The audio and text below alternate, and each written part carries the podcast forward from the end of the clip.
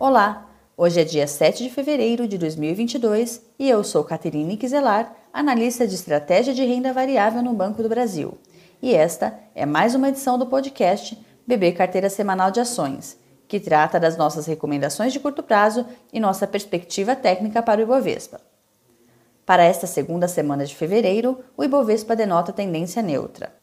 Apesar do recente movimento altista iniciado em janeiro, o índice respeitou uma forte resistência em torno dos 113.800 pontos e recuou, formando padrões de indefinição de tendência.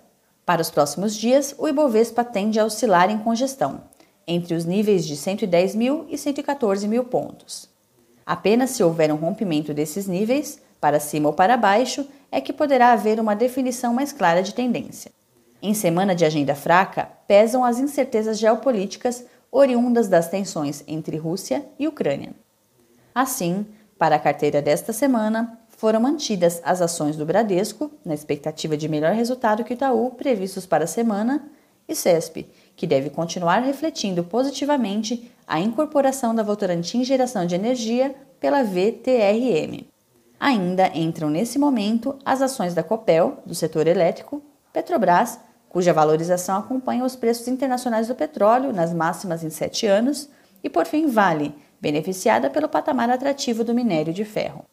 Desta forma, Bradesco, CESP, Copel, Petrobras e Vale compõem a carteira desta semana.